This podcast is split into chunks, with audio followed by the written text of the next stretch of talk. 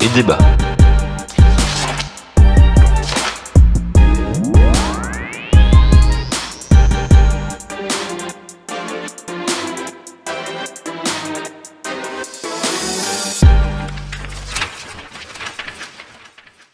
Bonjour à toutes et à tous, c'est le podcast Des et débats qui revient. C'est en effet notre reprise après une petite pause pendant les vacances. euh, On vous a quand même euh, concocté un petit hors-série cinéma, euh, mais c'est le retour de nos critiques littéraires en ce mois de janvier pour l'année 2023. Le concept n'a pas changé entre temps, puisqu'il s'agit toujours de critiquer les livres que vous nous proposez. Tous les mois, on tire au sort euh, deux livres et une BD parmi la liste compilée de toutes vos propositions.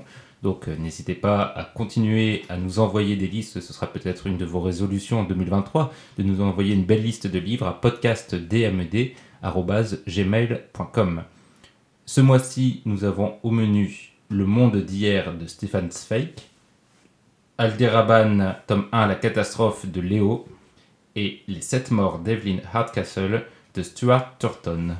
Et pour nous parler de ses œuvres en ces débuts d'année, on accueille d'abord une revenante, Cyrielle, inhabituée. Bonjour Cyrielle. Bonjour Mehdi, bonjour Clémence et bonne année à tous. C'est vrai que j'ai même pas dit bonne année. Bonne année à tous. Quelle est ta phrase du mois? Alors, euh, ma phrase du mois euh, est une devise des Shadocks. euh, pour qu'il y ait le moins de mécontents possible, il faut toujours taper sur les mêmes. Très bien. Et on accueille une nouvelle. Bonjour Clémence. Bonjour Mehdi, bonjour Cyrielle et très bonne année à tous également. Quelle est ta phrase du mois? Alors moi Mehdi, tu m'excuseras mais j'en ai deux. Alors, euh, Pas de souci. Je vais commencer euh, par euh, une phrase que j'ai euh, du coup trouvée cette semaine en suivant les actualités de ce qui se passe au Brésil. Et cette phrase c'est « Nous allons travailler pour mettre fin à notre indivisibilité dans la société brésilienne, à la négation de nos droits ». Et c'est une phrase de Sonia Guarara, qui a été nommée très récemment ministre des peuples indigènes au Brésil. Très bien. Et ta deuxième phrase Et ma deuxième phrase, euh, c'était plutôt inattendu. C'est une phrase qui, euh, que j'ai entendue ce matin. J'étais en train de courir et on m'a dit Clémence, quand tu cours, tu, fais des bruits comme un hippopotame. C'était pas voilà. très gentil. C'était pas très gentil. Je m'y attendais pas, mais je me dis celle-là quand même. Très bien. Et ma phrase du mois est tirée de Confiteor de Jean Cabret, que j'avais déjà recommandé, je crois, dans, dans le podcast. Une fois qu'on a goûté à la beauté artistique, la vie change. Une fois qu'on a entendu chanter le cœur Monteverdi, la vie change. Une fois qu'on a contemplé Vermeer de près, la vie change. Quand on a lu Proust, on n'est plus le même. Ce que je ne sais pas, c'est pourquoi. 800 pages de trompe, C'est si bon. 15 chapitres pourris. C'est extra, c'est extra,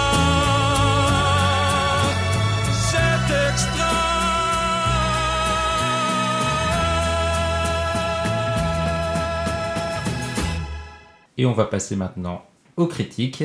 Et on va commencer avec Le Monde d'hier de Stéphane Zweig, que je vais vous présenter.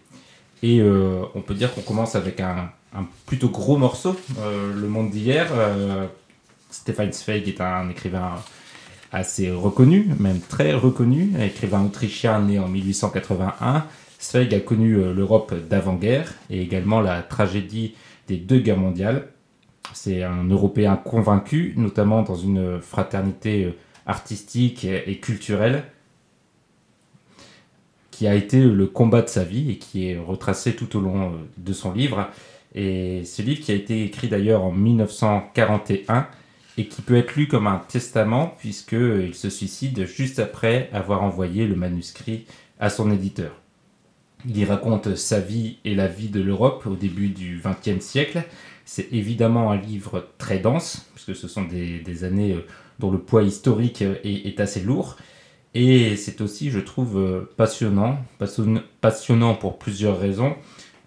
D'abord pour le récit historique, puisque c'est vu à travers les yeux d'un témoin privilégié de, de cette période. C'est passionnant politiquement aussi sur la montée des nationalismes, sur l'impuissance de ceux qui essayent de recréer une fraternité entre les peuples et, euh, d'éviter que les, tensions entre les civilisations, entre euh, les pays différents euh, nuisent à la, fraternité, à une sorte d'unité intellectuelle.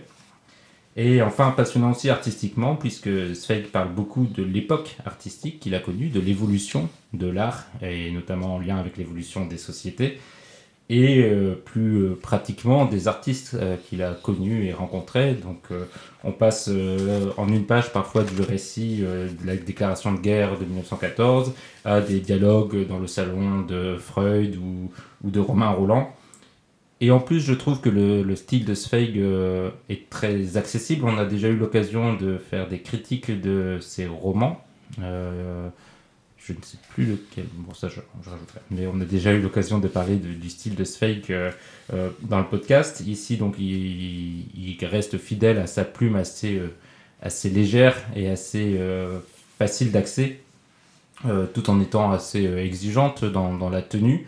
Donc c'est un livre qui se lit finalement assez bien, je trouve. On a même parfois du mal à se détacher de ce récit qui est assez haletant, puisqu'il y a presque dans sa façon de décrire le monde, nous on, sait qu'il on sait évidemment ce qu'il va se passer, ce qu'il va arriver, mais euh, il donne toute une fraîcheur, je trouve, à, ces événements qui finalement, même si on les connaît très bien, euh, concernent des sociétés, concernent une époque qu'on connaît peu, puisqu'on ne l'a pas vécue, et il nous redonne à vivre de manière concrète comment euh, la montée de la Première Guerre mondiale et la montée du nazisme s'est créée au cœur de, de, de l'Europe. Et, euh, et c'est un livre quand même, il faut le dire, euh, assez déprimant, puisque euh, il y a un sentiment un peu de, de fatalité, d'échec de cette tentative de fraternité humaine. Ce qui est un peu paradoxal, c'est donc qu'il se suicide en 1942, donc au pire moment, on peut dire, de l'histoire de l'Europe. Euh, il n'a pas vu ce qui aurait pu être finalement la concrétisation de ses rêves avec la création de l'Union européenne, avec euh, ce qui nous semblait être euh, un horizon de paix pendant longtemps pour, pour les, les sociétés. Mais quand on lit le livre maintenant, on a l'impression de, revoir tout ce qu'il a déjà vécu. Et donc, paradoxalement, on se dit que on est à nouveau dans ces périodes qu'il décrivait et qu'il a vues, et ça ne nous pousse pas forcément à l'optimisme. Donc, c'est un livre qui peut être aussi euh, assez lourd, je trouve. Et est-ce que vous aussi, vous avez vécu cette lecture euh, parfois de manière un peu euh, dure, ou est-ce que vous avez été emballé par le style de Stéphane Zweig Euh, oui, alors comme toi, alors, un peu plus mitigé. Il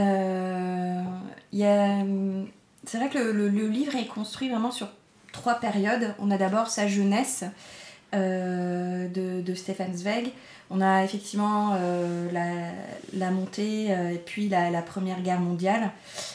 Puis ensuite l'après-guerre et la troisième partie, on va dire la montée vraiment d'Hitler et jusqu'au début de la Deuxième Guerre mondiale. Moi j'ai trouvé que c'était en effet une, lecture assez difficile à, lire d'un trait. Déjà en effet par tout ce que tu disais, euh, euh, c'est une lecture assez difficile, enfin par les, événements. Et euh, du coup aussi c'est difficile d'en faire vraiment la critique parce qu'on est dans une autobiographie. Maintenant, vraiment sur les points positifs, moi, ça m'a vraiment intéressé de lire ces trois périodes et vraiment les, contrastes entre elles. Je trouve que l'auteur, comme tu le disais, il donne vie à, à cette période de l'histoire. Euh, on a à la fois un point de vue assez global et euh, une mise en contexte euh, de, de ces événements et en même temps son point de vue à lui, son ressenti. Donc ça, j'ai trouvé assez intéressant. C'est vrai que moi, personnellement, j'ai peu lu ce type de récit. Euh, finalement, ma vision est très scolaire et en plus euh, une vision française. Mhm. Du coup, c'était aussi intéressant euh, d'avoir euh, sa vision à lui. euh, En tant qu'Autrichien, oui, En qui tant un qu'Autrichien. pays qui avait une Ouais. place particulière sur ces deux guerres en plus. Exactement, et du coup, ça, j'ai j'ai- j'ai été vraiment intéressée. Euh, et ça m'a ouais, ça m'a plu de, de me réintéresser à ces. En particulier la Première Guerre mondiale, parce que la Deuxième Guerre mondiale est en tout cas plus présente pour Mm. moi aussi dans mon histoire, etc. Mm. Et la Première Guerre mondiale, un peu moins. Euh, donc ça ça m'a aussi beaucoup intéressé de, de, de, de, de voir ça. Euh, et comme ouais, tu le disais très bien, on ressent ce désarroi de, de l'auteur euh, de, sur, sur la situation de, de l'Europe. Mm. Et ça, c'est vrai que c'est quelque chose que enfin, je trouve dans sa plume, on, on ressent. Et, et en effet, c'est- plutôt déprimant.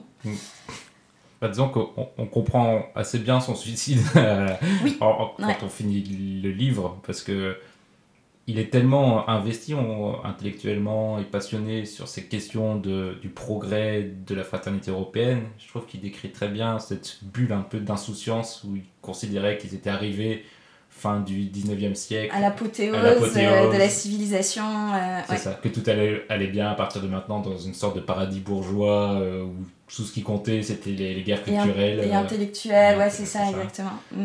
et, euh, et, le, et voir le délitement progressif, d'abord la première guerre, puis un nouvel espoir, puis un boum, c'est encore pire qu'avant. Et tu sens qu'il est à bout. Ouais, ouais, Intellectuellement. ouais, tout à fait. Euh, donc ça, euh, je trouve qu'en tout cas, euh, le St- Stéphane Zweig euh, là-dessus, euh, enfin, j'ai trouvé ça très fort. Euh, bon, peut-être que je parlerai après de Ouais. mes Oui, petits oui, points on- de réserve. écouter Clémence, qu'est-ce que t'en as pensé Clémence Euh, moi, c'est un livre qui m'a extrêmement ému. Euh, moi, je rejoins ce que, ce que, vous, avez, ce que vous avez dit. hein. On sent vraiment une très grande sensibilité dans le récit de Zweig. J'ai l'impression que chaque mot est pesé. Euh, et, euh, et, euh, et malgré tout, moi, j'ai pas, j'ai pas, il se place vraiment. en- en- on sent que c'est un testament. On sent qu'il se place en situation d'observateur par rapport à ce qu'il a vécu. Moi, j'ai pas l'impression qu'il enfin, il, c'est extrêmement, c'est vraiment extrêmement émouvant de, émouvant de l'imaginer à sa table en train d'écrire. Euh, et du coup, se retournant un petit peu sur euh, toute l'histoire de l'Europe comme sa propre histoire. Après, je trouve qu'il parle pas. euh, bon, il parle de, lui, mais, finalement pas tant que ça. Bon, après, il parle, voilà, effectivement, de, son enfance. J'ai bien aimé le passage où il parle de, bah, du coup, de, son, école, enfin, du coup, de l'école et le souvenir de ses étudiants, de, ses, de ses enseignants. Donc, c'est pas un bon souvenir. C'est pas un souvenir, puisque du coup, c'était une époque qui était plutôt monotone, étouffante. Euh, il ne garde pas un bon souvenir de ses enseignants qu'il a trouvé un peu d'imbus euh, d'eux-mêmes. Euh, Enfin voilà, il dépeint aussi beaucoup, euh, je trouve, euh, très bien la, la- la Vienne de l'époque. Mm. Ça, c'est un passage aussi qui m'a vraiment aussi beaucoup touchée. Et puis, tu disais aussi d'une grande richesse artistique. C'est vrai que moi, j'ai beaucoup aimé ces témoignages. euh, la rencontre avec euh, Rodin, notamment, qui m'a fait beaucoup Oui. rire, tout ça. J'ai trouvé ça assez, ri- assez, assez riche. Euh, moi, ça m'a vraiment, vraiment ému. Comme toi, Cyrielle, je trouve que c'est un bouquin qui. Enfin, moi, je ne l'ai pas lu d'une traite. Il fallait que je fasse des pauses. Et du coup, ça m'a amené à réfléchir. Et du coup, effectivement, comme tu disais aussi un peu midi, à faire peut-être. euh, bah, peut-être quelques parallèles aussi avec ce qui, ce qui se passe à notre époque et ce qu'on vit aujourd'hui. Euh, donc euh, voilà, ça m'a, euh, ça m'a vraiment extrêmement ému comme. euh, Oui, je suis Comme lecture. Peut-être c'est ça aussi, la, du coup, la difficulté de le lire euh, euh, vite, c'est qu'on ne peut pas s'empêcher de faire des parallèles quand même euh, avec l'époque actuelle, et du coup, ça, ça fait flipper, quoi. Euh, oui, et, clairement, oui. et, et- et- et c'est vrai que là-dessus, je te rejoins complètement. euh, Enfin, fallait faire des pauses de de- de- d'optimisme.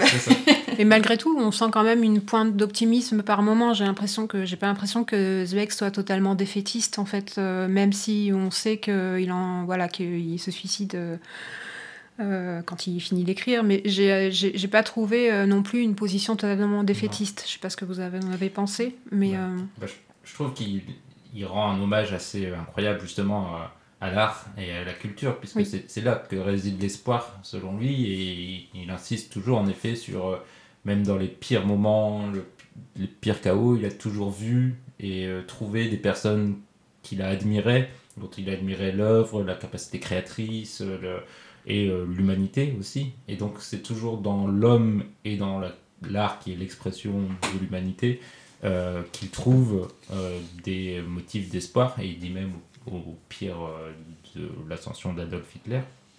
Mais c'est vrai que là où c'est un peu déprimant, c'est qu'on a l'impression qu'il y a euh, à l'époque, après c'est un regard sûrement un peu biaisé euh, de sa part, mais on a l'impression qu'il y a une sorte d'alliance de grands intellectuels qui ont tout fait pour éviter la montée du nationalisme et qui avaient une certaine importance dans leur société à l'époque et que même eux n'ont pas réussi. Et aujourd'hui, on n'a pas du tout euh, ces intellectuels euh, euh, qui, mettaient des mots sur une fraternité européenne, qui a essayé de galvaniser une sorte d'idéal d'humanité entre les gens et qui avaient un poids et une reconnaissance dans les sociétés dans lesquelles ils étaient. Ils parlent beaucoup, c'est même assez impressionnant pendant l'Allemagne hitlérienne le nom de Stefan Zweig était tellement important que même lui arrivait encore à avoir des, des contacts ou une influence, Mm. alors qu'il était juif. hein. Euh, J'ai l'impression que, alors c'est peut-être aussi parce qu'on n'a pas le recul, mais qu'on n'a plus ces intellectuels euh, à notre époque. Ah, c'est marrant ce que tu dis parce que moi je trouve que justement, euh, malgré euh, tous ces intellectuels, à un moment il interroge quand même sur le fait de, de justement s'exprimer, d'avoir un peu, euh, euh, je sais pas si c'est le bon mot, mais un- un- une forme de, de- de leader pour Mm. justement euh, euh, euh, faire peut-être justement quelque chose. Et, et j'ai l'impression que justement ça s'est en tout cas moi c'est ce que j'ai ressenti. C'est pas vraiment passé non plus à son sens ou pas suffisamment Non, mais ils ont pour justement fédérer un peu tout ça. Et finalement c'est un peu parfois ce qu'on peut aussi ressentir quand on voit des choses euh, de ce, ce manque euh, des fois de- d'avoir euh, en effet une Une convergence. une convergence entre les intellectuels et pas que, etc. Mais du coup, justement, moi, c'est c'est ce parallèle-là qui m'a fait écho, en fait, où je me suis dit, bah oui, on, est un peu dans la même situation où, où les convergences se font pas forcément. Et que d'autres intérêts priment à chaque fois aussi. Ouais. C'est ce qui montre aussi que face à la montée de plus en plus forte, surtout lors de la Première Guerre mondiale, hein, des intérêts nationalistes de chaque pays, peu à peu, tous les intellectuels soit se rallient directement, euh, c'est assez sidérant quand ils montrent que des intellectuels qui se côtoyaient euh, en fin du 20e, euh, du 19e, euh, tout d'un coup, dès qu'on sent que ça qu'il va y avoir la guerre, se rallient à l'idéal nationaliste et ils vont à fond, ils écrivent des chansons, etc.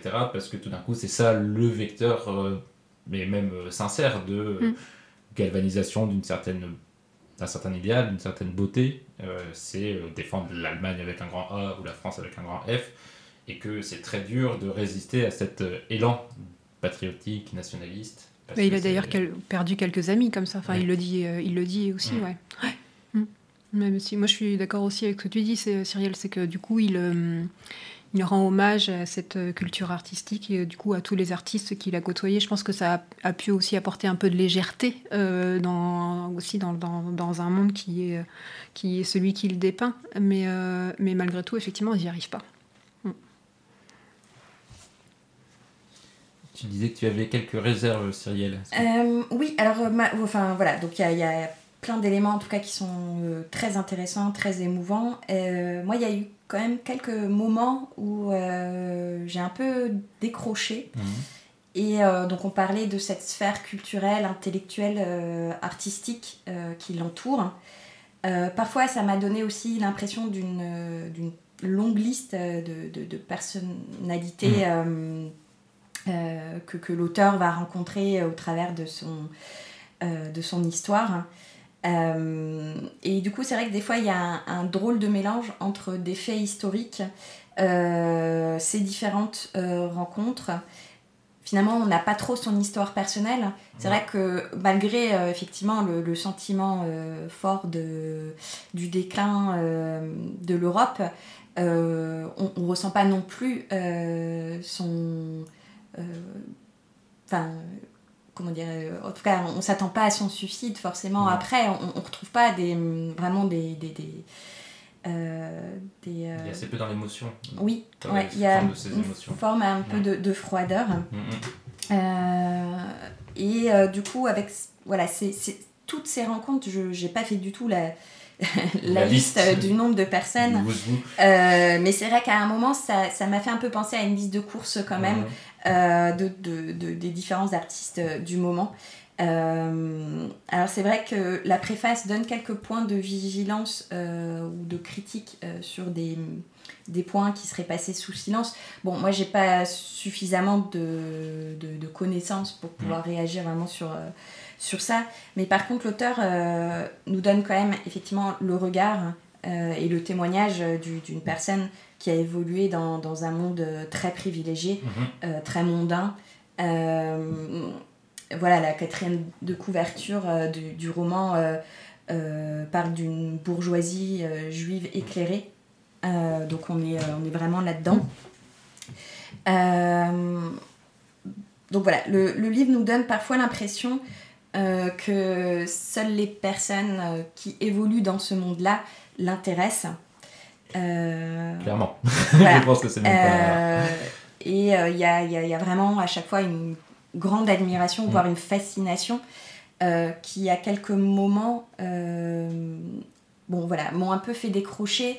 C'est vrai qu'à un moment, euh, ça- m'a ça surtout... euh, euh, c'est surtout au moment où il décrit le, le Paris euh, du, euh, du, du début du XXe Mm. siècle, euh, où euh, c'est vrai qu'on sent un, un grand décalage quand même entre son, son niveau de vie euh, et, euh, et une certaine réalité euh, Mm. sociale aussi.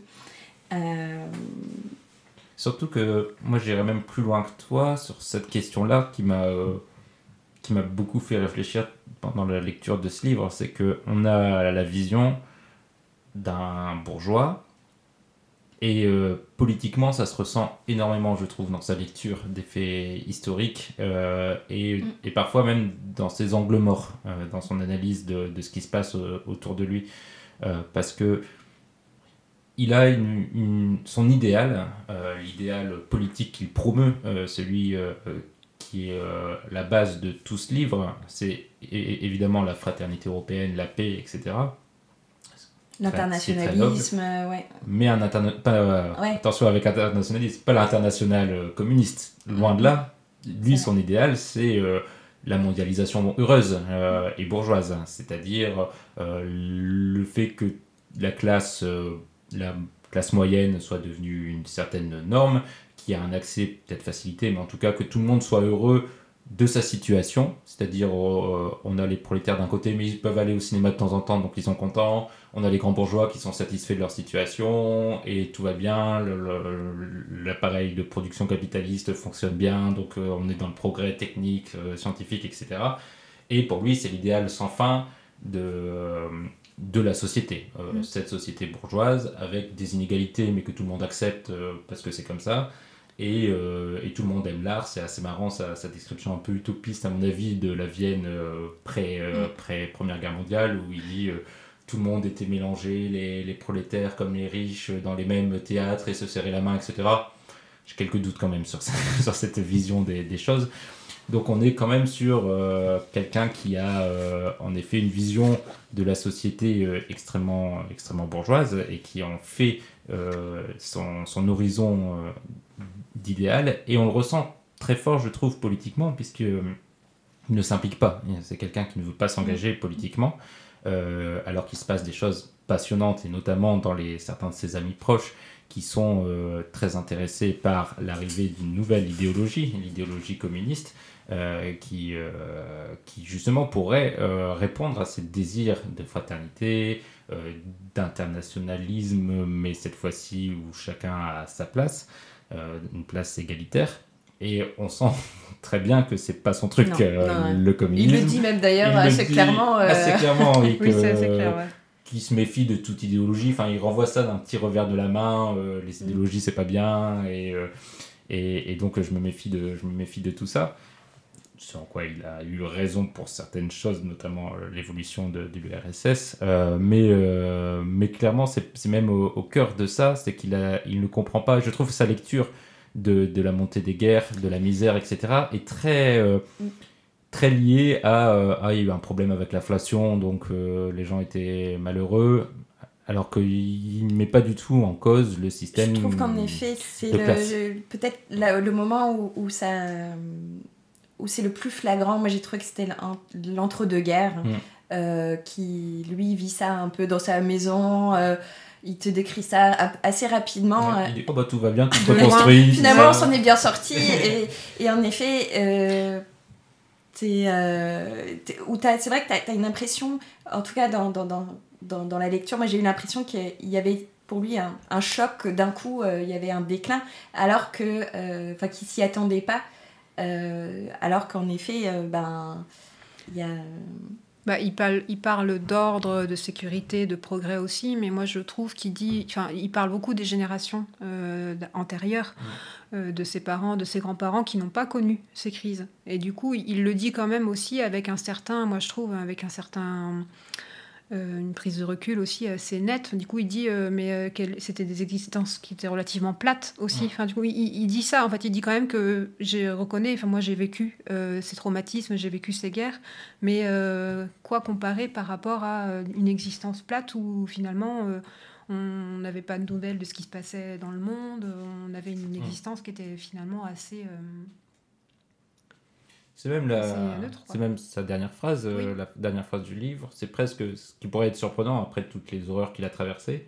Euh, la dernière phrase du livre, c'est euh, c'est quand même peut-être mieux d'avoir vécu tout ça et d'avoir vu les pires catastrophes et les plus beaux espoirs de l'humanité Oui. que d'avoir eu une existence plate où rien ne s'est passé. Oui. Bon, c'est un peu paradoxal quand on, on a lu tout le livre et qu'on on se dit, bon, si on pouvait s'épargner Hitler, ça, ça a l'air d'être mieux quand même. quand même, ouais. Mais c'est vrai qu'il y, a- il y a ça dans ce livre, euh, cette, cette question de euh, qu'est-ce que c'est que de vivre l'histoire euh, et la spécificité du début du XXe siècle et de ces crises.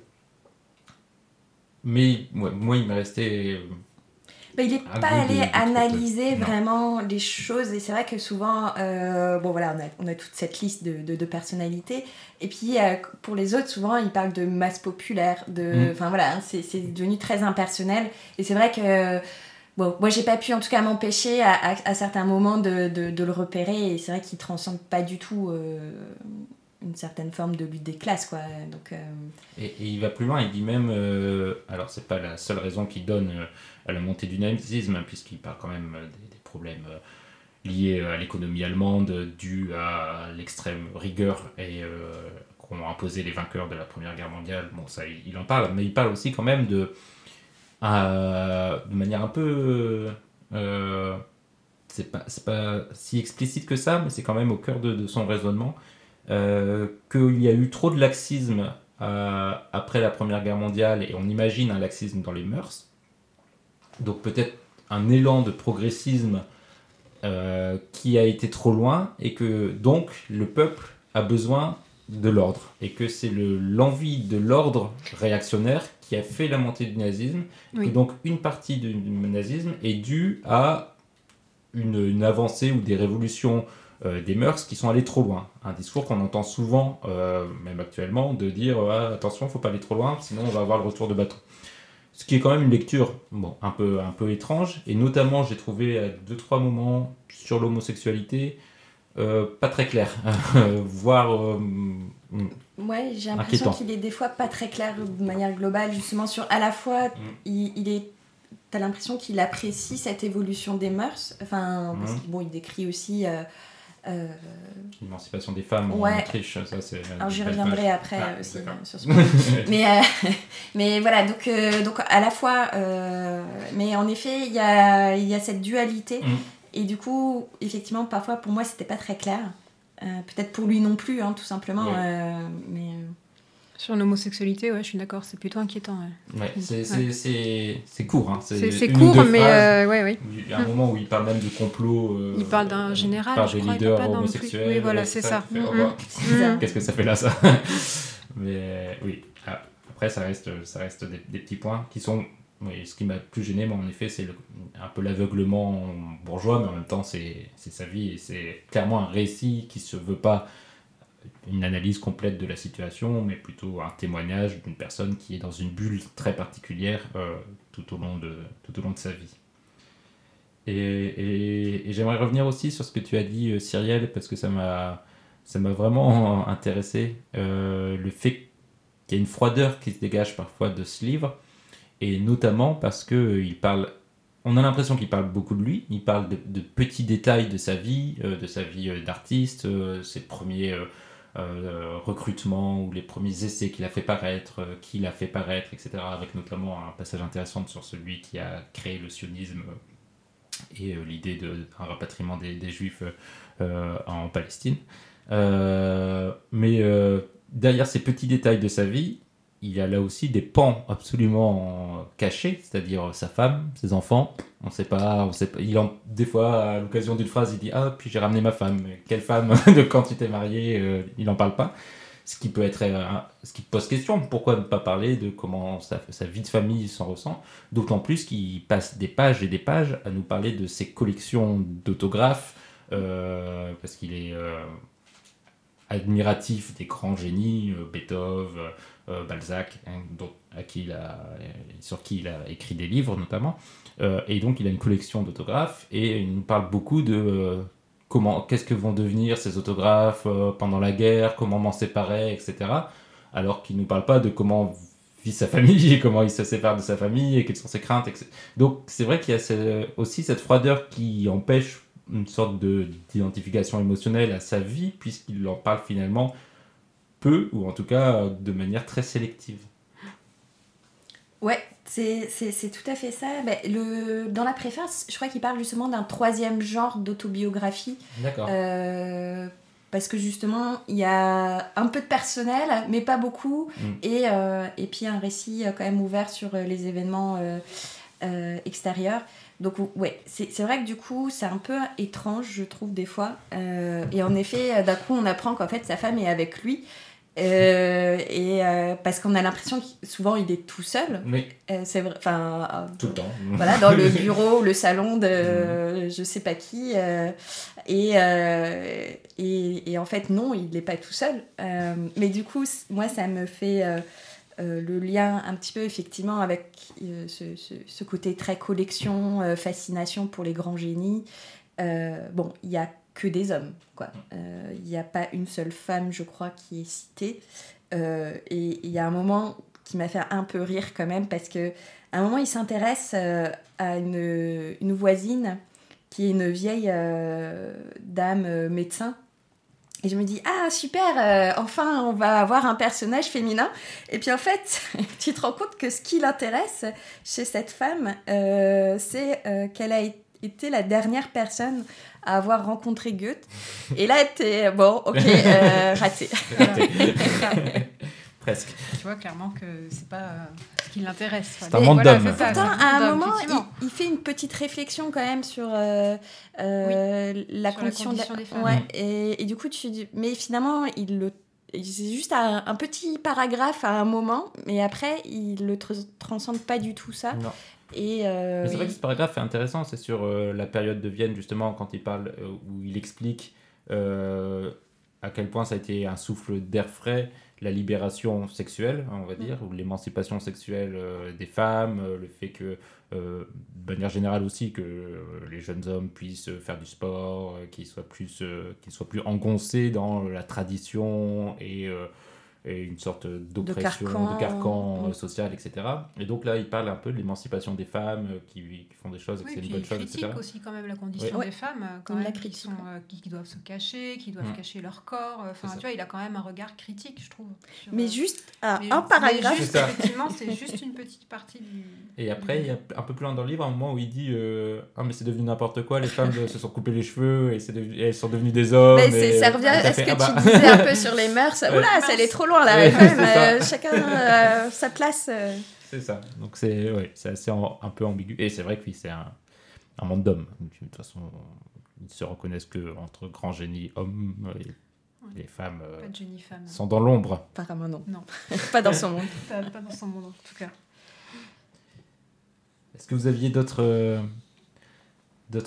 sujets sur euh, le monde de Sveig que vous vouliez aborder?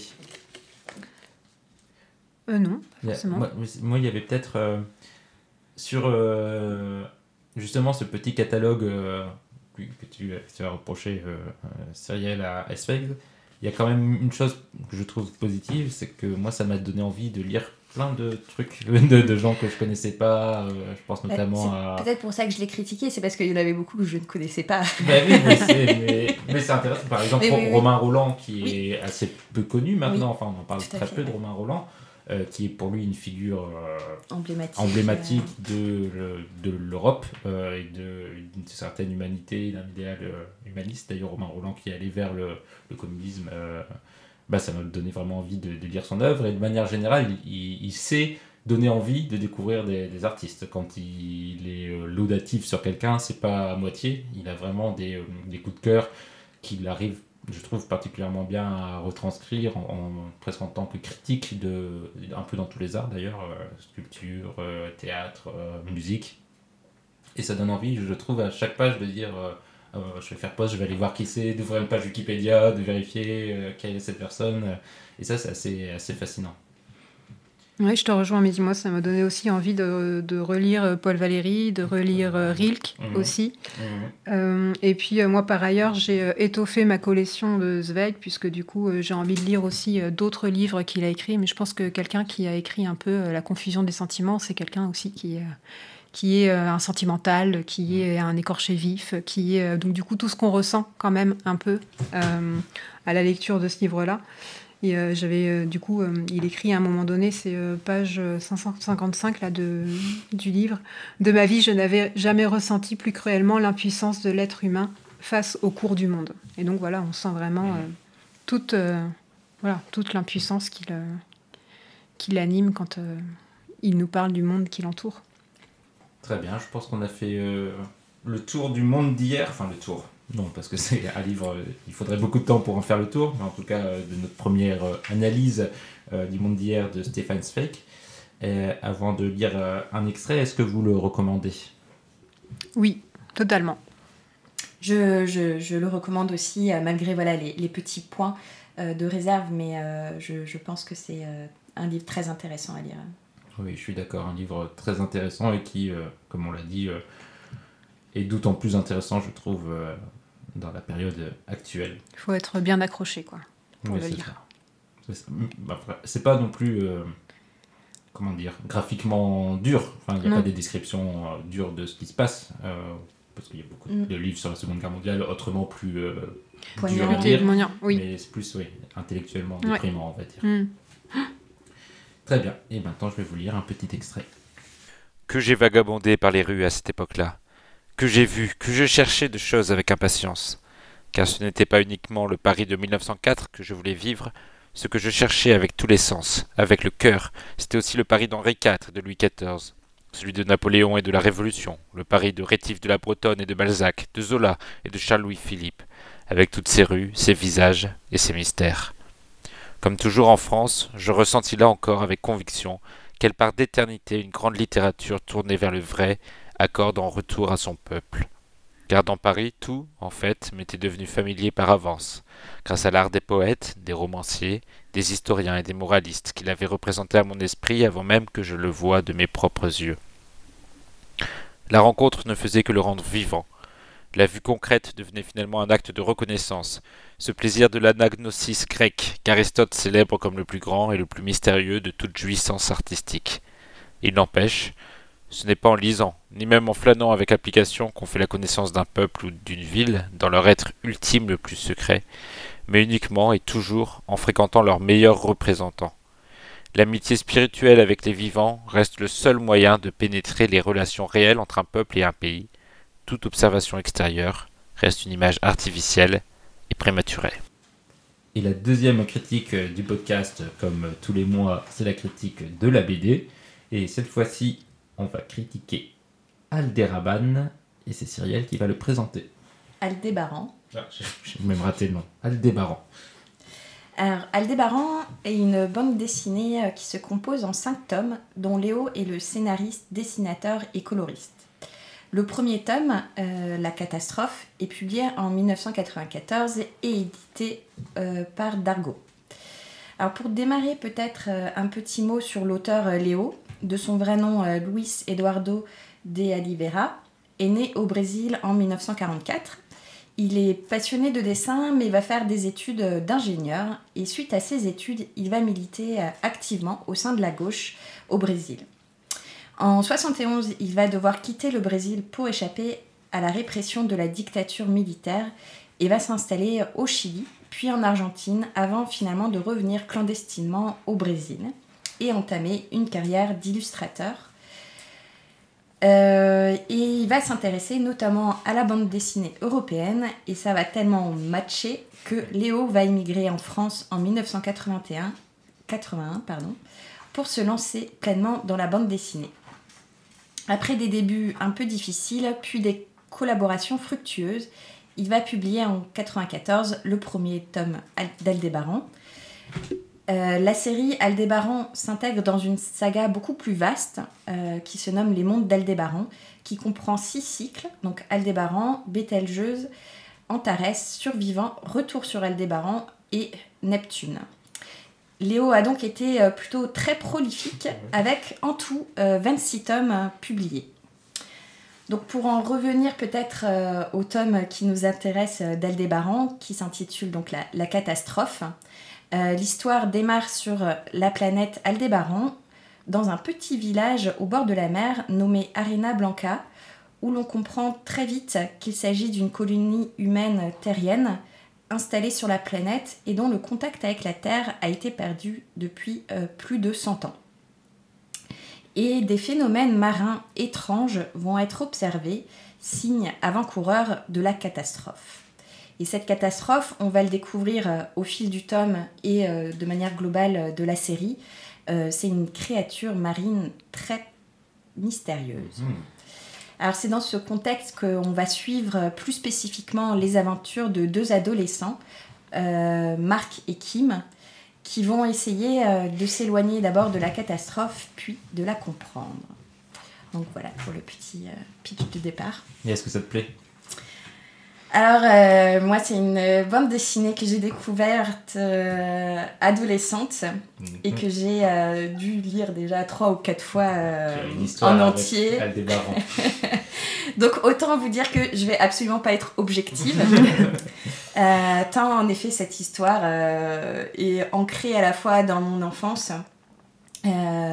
parce que, ouais, c'est, c'est, je trouve une, une, bande dessinée qui invite à la découverte, à, à l'aventure et, euh, et, à l'imagination. Euh, pour moi, je pense que ça a été euh, une première porte vers les, la science-fiction de, de, manière générale. Donc voilà, j'ai adoré découvrir la faune locale et surtout bah, cette fameuse créature donc, qui est responsable de la catastrophe. je suis pas sûre qu'il la nomme dans la BD. Euh, Là, non, en tout cas. Ouais, euh, qui s'appelle La Montrice. Et c'est vrai qu'on sait très peu de choses euh, au début, et particulièrement dans ce premier album. Mais euh, moi, à titre personnel, euh, bon, du coup, il faut avoir peut-être lu la suite, mais j'ai vraiment beaucoup aimé imaginer au fur et à mesure, en fait, cette créature extraterrestre. Mm -hmm. Mais ils sont tous extraterrestres. Finalement. On, on oui, est sur une planète. Mm. Tout à fait. Clémence, alors, alors cette ouais. découverte, toi c'était une découverte Moi c'était une découverte, ouais, mmh. totale. Et moi j'ai pas beaucoup aimé, j'avoue. J'ai pas beaucoup aimé. Euh, après, il y a quelques petites phrases euh, pépites qui m'ont fait bien rire, donc je, on en parlerai un petit peu plus tard. Mais j'ai trouvé euh, les dialogues assez simples, simplistes. J'ai pas vraiment accroché, non, vraiment. Euh, après, euh, on sent quand même, euh, voilà, moi j'ai bien aimé les réflexions où, du coup, sur le fait, sur le questionnaire, vous êtes obligé de défendre le point de vue officiel, la place de l'Église, la place des militaires, le gouvernement dont on se méfie. après, bon, on oppose les gens de la ville, les gens de la campagne, un étranger qui arrive, on se méfie. Non, moi j'ai pas, j'ai pas accroché sur les sur les, dialogues. Vais te rejoindre malheureusement, mais je pense que c'est. Mais tu nous rediras, Cyrielle, après sur euh, cet album, sur, mm. sur le, comme euh, album introductif, euh, où il se passe finalement assez peu de choses en termes de, de narration. Bah, une catastrophe. Il y, a, il y, a la catastrophe, mais qui. Je qui est un point de départ. Qui, qui est un point de départ et qui est un peu abstraite, puisqu'elle arrive assez vite et on a assez peu de temps à s'attacher aux différents personnages, qu'il y a une catastrophe. Bon, elle, elle est là, mais on n'en sait pas beaucoup plus. Il et surtout, la BD s'intéresse dans ce premier tome beaucoup aux émois euh, amoureux euh, du, du personnage principal qui est euh, assez insupportable Ah, complètement, tout le premier album. je sais Très si- agaçant. Très très agaçant. du coup, on n'a pas envie qu'on se fiche un peu de son destin puisqu'il Voilà. est très pénible.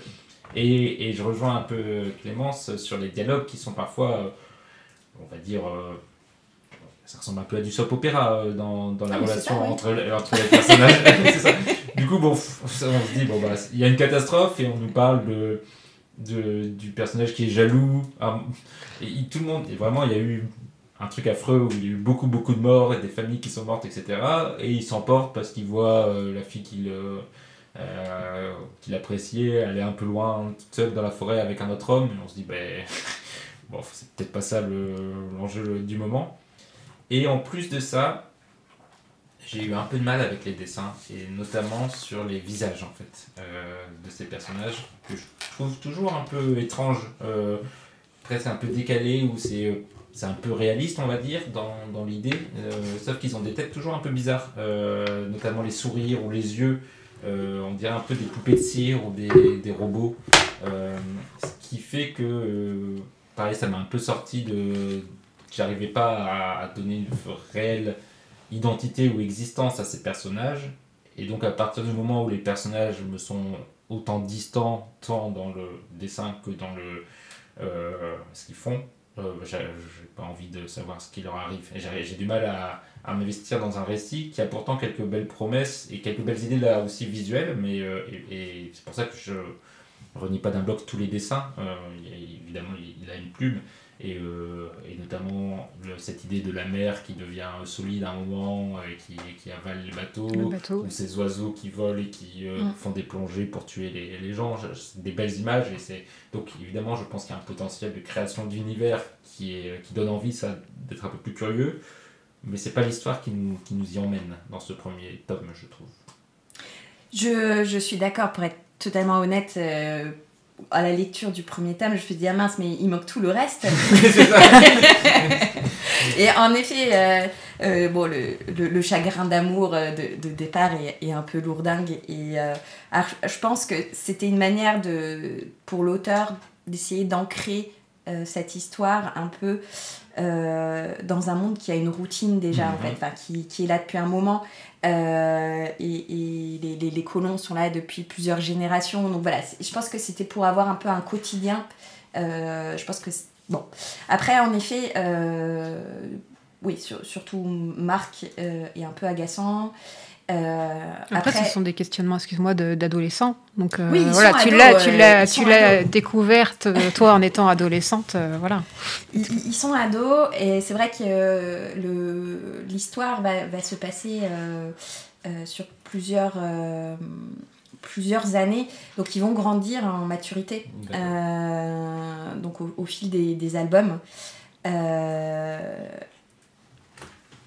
Donc euh, là-dessus, enfin, je, je rejoins un petit peu. Ça, ça- ça s'améliore. Après, du coup, j'ai pas relu les livres euh, Oui. et ça fait quand même un, un petit moment hein, que, que, que je les avais pas relus. Moi, ça m'a quand même donné envie, du coup, de complètement la suite. Euh, ben, oui, euh, je, je- alors c'est vrai que j'ai j'ai- vu sur internet que c'était souvent un défaut assez pointé euh, le dessin. Ah oui. Euh, et en effet, le, le côté un peu trop Barbie, euh, Oui. trop Ah oui, je figé, voilà. Alors autant sur le côté Barbie, je, je suis assez d'accord, ils sont tous relativement, enfin semblent relativement beaux, etc. Autant sur le fait que c'est figé, moi je, je, je le ressens pas en tout cas. Euh, je trouve qu'il y a quand même pas mal de. Je les trouve quand même assez expressifs euh, ces, ces personnages. Et enfin, moi, me permettent, euh, ou m'ont permis, euh, de ressentir les- leurs émotions quand même. Donc, bon, mais je, j'entends peut-être un peu le, le côté simpliste de, de ce premier tome. Bon, qui aussi hein, est quand même une BD du coup qui date des années 90, hein, donc euh, voilà, les choses ont aussi euh, Et qui a eu son Évolué. importance, comme tu l'as dit, euh, c'est un monument, je pense, on peut dire ça. du- Oui, ça a eu du SF, succès, ouais. ouais. Ça a eu du succès, en effet. Et puis, euh, en effet, après, il, il, il- il est allé voilà, sur d'autres planètes Mhm. donc, voilà. Après, du coup, je, je me suis posé la question est-ce que, en effet, c'est pas une lecture finalement plus ado Oui. Et que c'est quelque chose. De sympa SF, à, découvrir Ouais. euh, ouais, quand t'es euh, t'es jeune et Mhm. que finalement la, la SF peut avoir un petit côté euh, peut-être un peu froid et Effrayant. effrayant. Euh, et là, non, on- il t'invite à, plutôt à la découverte d'une faune et flore euh, sympa. Sur une planète où il y a 90% de mer, je crois, et Mm. 10% de terre. Ouais. Après, euh, je t'assure, c'était quand même une bouffée d'air après le Sveg. hein. Ça, c'est sûr. C'était une bouffée d'air. Pas le même style. mais pas du tout le même style. Euh, après, moi, du coup, ce qui m'a, ce que, ce qui m'a questionné, c'est euh, est-ce qu'il y a une dimension écolo euh, à cette BD Est-ce que euh, on va aller dans les, au fur et à mesure des tomes Enfin, est-ce qu'il y a quelque chose ou un message qui est qui est euh, adressé par l'auteur euh, à travers, Avatar. euh, ouais, voilà, comme Avatar. Est-ce que Euh, pour moi, non. Non. Euh, après, un amour de la nature, oui. Mm. Mais pas, il n'y a pas de message euh, écologiste, euh, tu vois. d'accord Mais par contre, une, euh, ouais, une, une forme de, de respect pour la nature et d'amour, etc., oui. Mais je pense pas que son but était, euh, du coup, là-dessus, euh, de faire réfléchir euh, euh, le... le lecteur, le lecteur, ce euh, qui Ouais. Bah, dommage. Du coup, moi, c'est ce qui m'aurait éventuellement intéressé. Tu vois, s'il y avait une, peut-être un message ou. euh, Après, j'aime bien aussi le, bah, le, le- le- il y a le, côté, il y a le gouvernement. Tu sens qu'il y a le gouvernement. Il y a une méfiance vis-à-vis des journalistes. Tu dis, euh, bon, tous les journaux sont corrompus et sont, sont sous la mèche du gouvernement. Donc, du coup, euh, vous autres journalistes, vous êtes finalement assimilés à des fonctionnaires. Donc, vous faites partie du gouvernement. Enfin, du coup, il y avait un petit peu Mm. ça. Il y avait aussi le fait qu'on est quand même sur.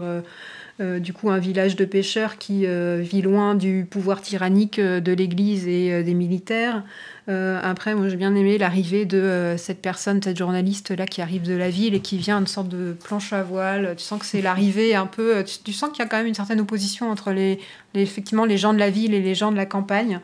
Euh, et puis c'est en plus un biologiste, euh, un étranger qui vient annoncer la catastrophe. Donc euh, voilà, ça tu sens qu'il y a les scientifiques, il y a le gouvernement, il y a l'Église, il y a les journalistes et tout ça un peu euh, Une bombe sexuelle, hein, la journaliste.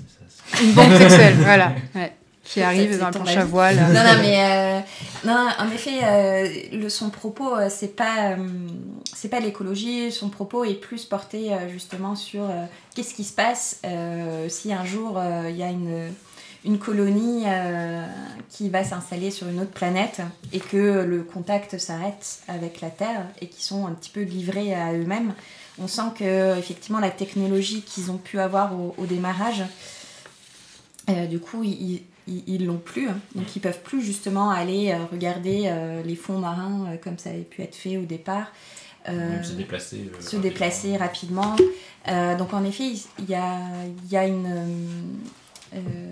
euh, entre ce que tu disais, entre campagne et ville, en fait, elle, est l'opposition et aussi euh, tout simplement parce qu'il y a une distance euh, concrète qui se fait parce qu'ils ils, ils se côtoient plus forcément beaucoup. Et en effet, il y a, il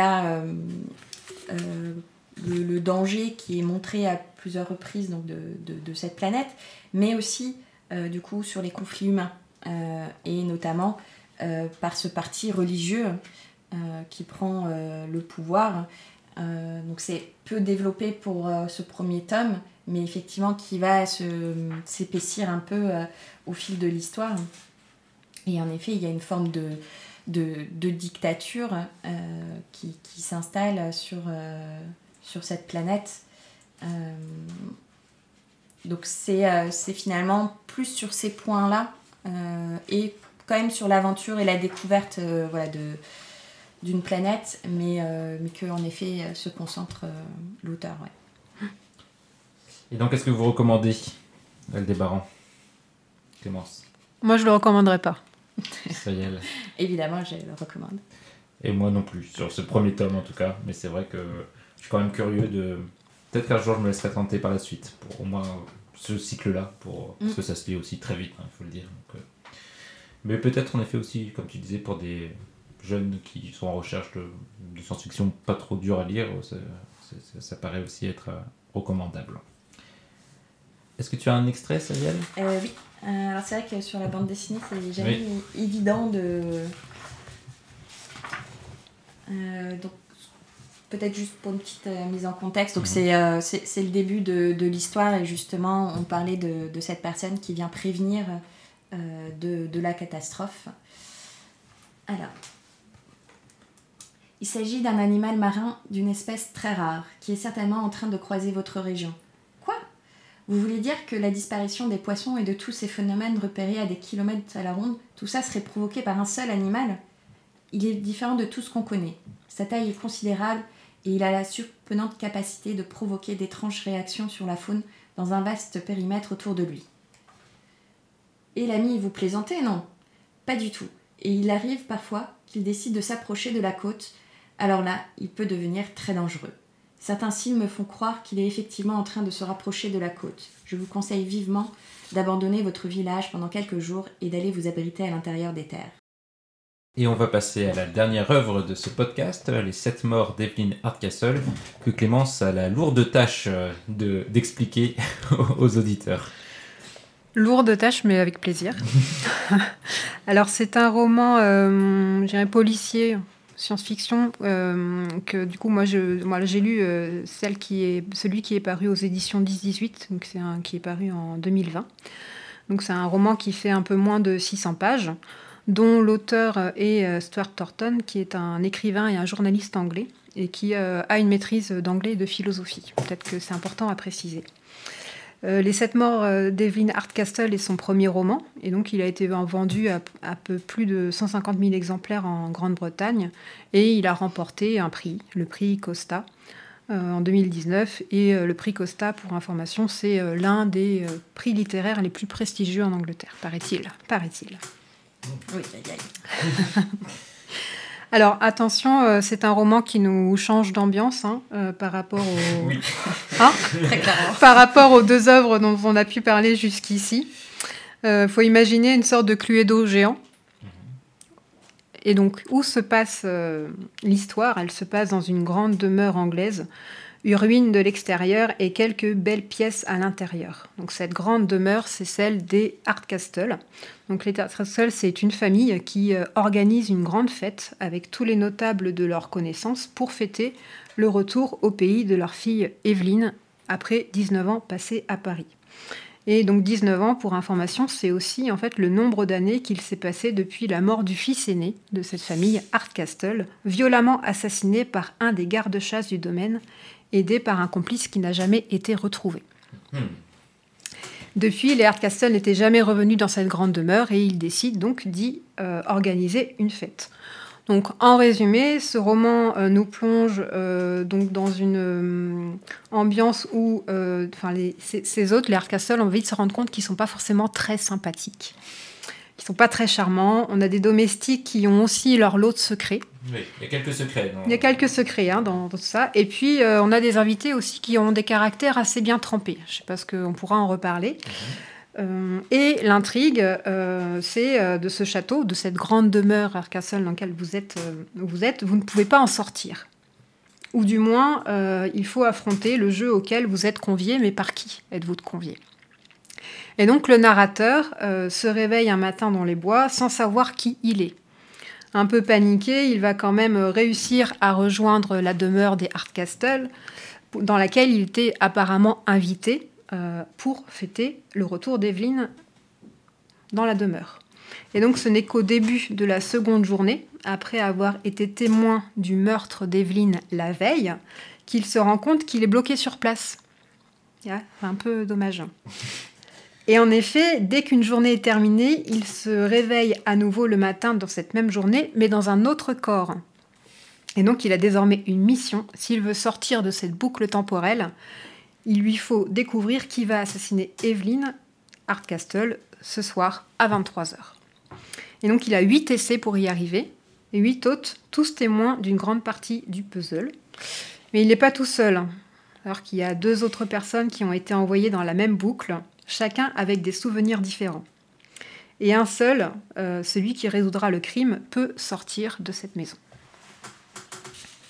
Faut pas que j'en dise trop, hein. Non, pas non, que là, voilà. C'est très très bien résumé. Et, euh, et euh, ce que je peux peut-être dire en, en- enfin, c'est que ce qu'il faut savoir, c'est que pour terminer, afin de ne pas en dire plus effectivement sur les, huit différents témoins habités par l'inconnu, euh, c'est-à-dire que l'inconnu en fait va vivre, le, mais si l'inconnu vit dans ces différentes euh, journées à la suite, donc non, c'était pas très clair ce que je viens de dire là, mais ils peuvent donc interagir les uns avec les autres, ce qui rend la chose encore plus complexe. Et est-ce que ce puzzle géant t'a plu, Clémence? Alors moi, euh, je suis une grande lectrice de romans policiers. Euh, J'aime Ah. beaucoup. Euh, c'est vrai que je, je pense que spontanément, j'aurais pas lu ce type de, de roman. C'est pas forcément la- les- le, le- le- le- voilà, le type de, de roman que je suis amenée à lire en tant que roman policier, mais j'ai beaucoup aimé. J'ai beaucoup aimé. Par contre, il faut aussi s'accrocher pour pouvoir suivre les rebondissements et les multiples rebondissements et les multiples personnages, euh, du coup, que l'on va découvrir au fur et à mesure de la lecture de, de ce roman. Moi, j'ai bien aimé déjà, mais je ne vais pas voilà, tout dire maintenant, mais j'ai bien aimé la mise en situation, c'est-à-dire qu'on a effectivement un plan en début de, roman. On a l'invitation euh, des Hardcastle euh, qui a été adressée à chacun des invités. Et puis on a la liste des invités avec euh, aussi euh, chaque, chaque notamment, je crois qu'il est précisé les, leur profession. Et donc, ce sont des éléments qui nous mettent dans l'ambiance. Et donc, potentiellement, euh, le lecteur va s'y référer. En tout cas, je ne sais pas si vous êtes référé, mais moi, ça m'a. voilà, je me suis référé un petit peu au plan de temps en temps, parce qu'on serait qu'on s'y perd quand même assez vite. Euh, et euh, moi, j'ai bien aimé aussi, puisque du coup, ça m'a un peu stimulé euh, l'imagination. Mais voilà, je, je- je m'arrête là, et puis euh, je Cyril dirai par la suite. Alors moi, je pense que contrairement à toi, euh, je suis complètement le public cible euh, de ce livre euh, qui promet un mélange de science-fiction, Mhm. euh, fantastique et polar. En plus, le livre, voilà, comme tu le dis très justement, il démarre sur des illustrations, donc qui t'invitent vraiment à- au jeu. Mhm. Donc je me suis tout de suite voilà, attendue à ça, à être dans, dans la quatrième de couverture, voilà, te précise quelques éléments. Donc clairement pour moi ça commence avec euh, plus 1000 points. Ouais. Euh, et malheureusement, Ah, ah, ah, il y a un c'est- twist. ce début ouais, qui était en effet très prometteur, pour moi c'est étiolé euh, au fil de l'histoire. Et mon sentiment final est mitigé. Je dis pas que j'ai pas du tout aimé, euh, mais un peu mitigé. Euh, j'ai trouvé que l'idée de départ de fusionner euh, voilà, le, le voyage temporel, euh, la transmigration des âmes, euh, bah, tout ça sur un fond d'enquête, euh, voilà, m'a tout de suite plu. Mais euh, pour moi, ça n'a pas été suffisant. Et j'ai trouvé, ayant en effet peut-être beaucoup lu, vu, joué à ce type, on va dire, d'ambiance, bah, j'ai trouvé finalement l'histoire un peu, un peu téléphonée et plate. Euh, même si voilà, j'ai des points positifs et négatifs, mais euh, voilà, un- moi c'est un peu mon, mon sentiment euh, à la fin de, de cette lecture. C'est marrant, moi c'était un peu l'inverse de toi, je pense, Cyril. Euh, pareil, moi j'aime beaucoup les, les, les romans policiers, surtout j'ai eu une grande période à Christie, donc là c'est vraiment, même plus que polar, c'est vraiment l'intrigue où tu as des, des personnes réunies dans un lieu clos, euh, des intrigues de famille, euh, différents coupables possibles, et quelle est la petite astuce pour savoir qui a commis le crime, comment et avec quelle arme. Donc tu parlais de Cluedo, Agatha Christie, c'est vraiment, on est vraiment dans ce- cette ambiance-là. Sauf que très vite, en effet, il y a cette dose de euh, fantastique, on va dire, avec euh, un concept extrêmement alambiqué. Et je pense que c'est l'une des difficultés du livre, et je pense que l'auteur a dû se tirer un peu les cheveux aussi tout au long de l'écriture, c'est comment expliquer au lecteur de manière fluide quelque chose d'aussi euh, complexe. Parce que tu, as eu, tu l'as très bien résumé, Clémence, mais ça couvre quand même encore plein de choses différentes. Il y a des règles il y a des règles très précises, tu sais pas d'où elles viennent euh, pour chaque personnage, mais tu as des personnages différents qui ont pas exactement les mêmes règles, mais qui sont là. Et donc, pour que l'auteur puisse faire des twists et des rebondissements sur son concept, il est obligé d'abord de bien expliquer le concept, mais c'est un concept tellement bancal qu'il y a tout de suite des exceptions à toutes ces règles, et alors moi, vraiment, pendant la première moitié du livre, j'ai eu beaucoup de mal parce que euh, je croyais en rien de ce qu'on me racontait. Je me disais, bof, ça, ça marche pas, c'est pas possible. euh, euh, Il il y a trop de paradoxes qui, qui découlent. Et puis, à force qu'on m'explique à chaque page une nouvelle règle, un nouveau personnage qui va être important, je me suis dit, bah, il est en train de se perdre dans son propre dédale et euh, il veut se faire plus malin que ce qu'il est vraiment. Et euh, à force de nous faire un univers euh, compliqué, évidemment qu'il va faire des petits tours de passe-passe dans son propre univers, mais du coup j'avais l'impression que ça allait être euh, un exercice de style un peu vain. Et c'est un peu ça, le livre, je trouve, un exercice de style un peu vain, mais finalement, une fois que j'ai accepté ce postulat de base, je me suis dit, il prend un roman policier, il le- d'en faire quelque chose un peu euh, déstructuré, de, de réinventer des choses qu'on a déjà lues plein de fois. Une fois que j'ai accepté que j'allais pas euh, adhérer à cet univers, que, que c'était un jeu euh, qui jouait avec nous autant qu'avec ses personnages, finalement je me suis laissé un peu prendre dans la deuxième partie où j'ai essayé de, de, de jouer le jeu, de savoir bah, qui est le coupable, comment ça, se, comment ça se goupille. Je trouve que ça devient un peu plus fluide aussi dans les relations entre les personnages au fur et à mesure que le livre avance. Et il y a quelques petites, quand même quelques petites idées euh, intéressantes sur ce rapport entre, entre les personnages. On s'y perd quand même souvent, euh, je trouve. Euh, qui est qui, qui était à quelle heure, quel moment, il a donné tel papier à 8h30 dans tel corps, donc ça veut dire que... Donc des fois il y a des twists, des rebondissements qui tombent un peu à l'eau parce qu'il dit « Ah mais c'est ça que voulait dire ce papier !» Tu te souviens plus du tout de quel papier il parle, et t'es là, bon bah, euh, ok. Mais Surtout quand tu lis vite, j'imagine, ou c'est le genre de livre, je pense, un livre, il faut lire deux ou trois fois pour bien se faire des schémas, des dessins. euh, Moi, j'ai pris quelques petites notes Ah en bah voilà, lisant. c'est vrai que typiquement, euh, tu perds. Le, ça, tu- le- la lecture amène à, à jouer. En fait, tu, tu joues un peu avec l'auteur, en ça. fait, aussi. Et tu essayes de chercher s'il n'y a pas des incohérences non plus. Donc, euh, bon, j'ai- j'en ai pas trouvé, mais du coup, je prends des notes. Ouais, j'ai pris des notes, moi. Bah, J'imagine, moi, la chambre de l'auteur remplie, tapissée de feuilles avec des fils partout.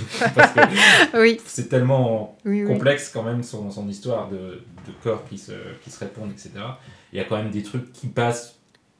Tu as l'impression que c'est des gros changements. Ou est-ce qu'il est capable de changer ou pas la journée? Et du coup, qu'est-ce que ça veut dire sur la journée d'après? Est-ce qu'elle revient comme avant? Ça, c'est jamais très clair. Et du coup, bon, tu comprends pas trop.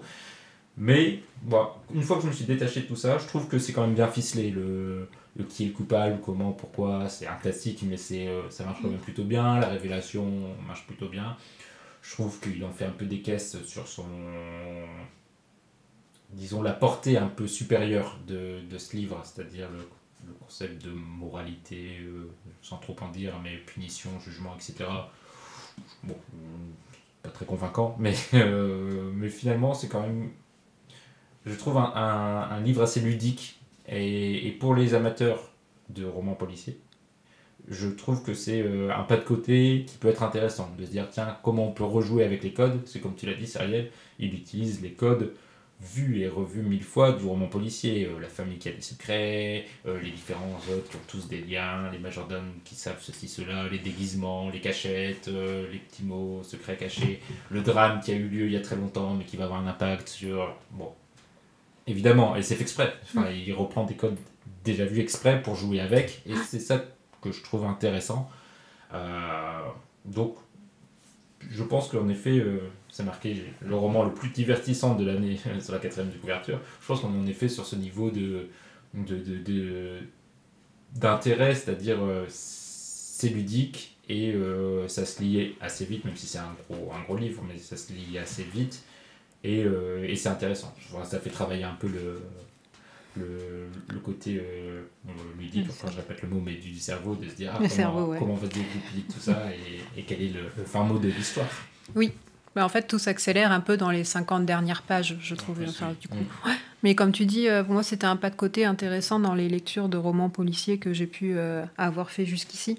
Moi, j'ai bien aimé parce que c'est vrai qu'il y, a y quand même plusieurs intrigues en même temps. Il y a le crime d'Evelyne, qui semble lui-même, du coup, être lié au, au crime passé de son frère. Après, il y, a les- il y a la compétition aussi entre les différents hôtes. Euh, euh, et donc ça, j'ai bien, j'ai bien aimé aussi. euh, ça. Et du coup, ça donne effectivement un mélange vraiment intrigant. Moi, j'ai, je trouvais que c'était assez bien écrit. Alors, la traduction, moi, m'a parfois posé question. Je sais pas si vous avez... euh, si vous avez eu ce sentiment-là, mais je trouvais que parfois c'était pas forcément très bien traduit. En tout cas, les phrases étaient un peu parfois alambiquées. Moi, j'ai bien aimé, euh, bon, alors même si ça peut effectivement par- paraître un peu répétitif, euh, relire les mêmes scènes sous des angles différents. Et du coup d'entrer dans des personnages qui sont aussi très différents. Et donc du coup, euh, il y a aussi le fait que euh, le narrateur est un peu contraint par l'esprit de la personne dans laquelle il se trouve, euh, par ses habitudes, son caractère, ses manies, ses obsessions. Enfin, du coup, il se fait un peu contaminer par l'autre dans lequel il est. Et c'est vrai que ça, du coup, voilà, moi j'ai bien aimé, du coup, même si ça peut paraître assez répétitif, de voir, de voir du coup les, mêmes scènes se répéter avec des protagonistes différents. J'ai un petit bémol sur ça, sur ces différents personnages car il y a quelque chose de très intéressant en effet d'avoir euh, un hôte, enfin donc une entité qui prend la possession d'hommes euh, très différents. Donc ça va euh, d'un violeur à un médecin, à policier, un policier, etc. Et qui est donc plus ou moins contaminé par la personnalité de ces gens, ce qui va avoir un impact sur la façon dont il interagit. Donc ça c'est un peu intéressant je trouve ça dommage qu'il soit pas allé plus loin, mm, c'est-à-dire de changer la, la façon d'écrire, la mm. narration, parce que c'est toujours la même voix euh, finalement à travers mm. tous ces personnages. Et, euh, et, à part quand il le met vraiment, parfois même un peu trop, en disant oh là là, il est beau, trop, trop gros, donc il peut pas monter l'escalier, bon, ce qui est quand même pas le, le top du top en termes d'écriture. Euh, c'est pas assez prononcé dans la façon dont il pense et dont il écrit et dont il narre le récit. Je pense que c'était pas pour perdre le, le, lecteur, mais ça aurait pu être plus intéressant d'avoir un rythme plus haché, pour le personnage qui a des gros soucis de, euh, enfin, mentaux, euh, un, rythme un peu plus élégant et plus soigné dans la langue pour l'intellectuel, quelque chose comme ça. Et ça, il le fait pas du tout. Mais, je pense que ça fait partie, moi, un peu de ma frustration, en fait, euh, du livre. C'est que moi, j'ai bien aimé, j'ai trouvé que c'était une bonne idée de non seulement intégrer un nouveau corps, mais intégrer aussi la personnalité, le caractère, etc. Et ça, c'est vrai que finalement, j'ai assez peu vu ça, donc ça, j'ai trouvé ça assez, euh, assez sympa euh, et qui va du coup, euh, en effet, on, tu penses que ça va vraiment influencer l'enquête, etc. Et finalement, pas tant que ça. Et moi, j'aurais poussé le concept plus loin, en tout mmh. cas, de, de, ça. Parce que finalement, ça ne le met pas tant que ça en difficulté. et peut-être quelque chose de peut-être un peu moins, avec un peu moins d'autres, mais plus travaillé, plus creusé, je pense aurait moi, m'aurait permis euh, de trouver euh, l'histoire un, peu plus prenante parce que c'est peut-être mon, peut mon reproche, le principal reproche, c'est que justement je trouve que c'est assez froid. Euh, aucun des personnages, même le personnage principal, donc Aiden, mm. ben en fait on le connaît pas. Ils n'existent pas. voilà, donc même les personnages, voilà, un peu plus récurrents. Euh, finalement, bon, voilà, il n'y a pas de vraiment de. C'est des pièces de des pièces de jeu. Ouais. C'est des PNJ. Euh, ouais, c'est ça. Et Alors, pourtant... PNJ pour nos amis euh, auditeurs non gamers, ce sont les personnages secondaires dans les jeux vidéo. Oui, euh, tout à fait. Et, et, dans les jeux de rôle aussi d'ailleurs.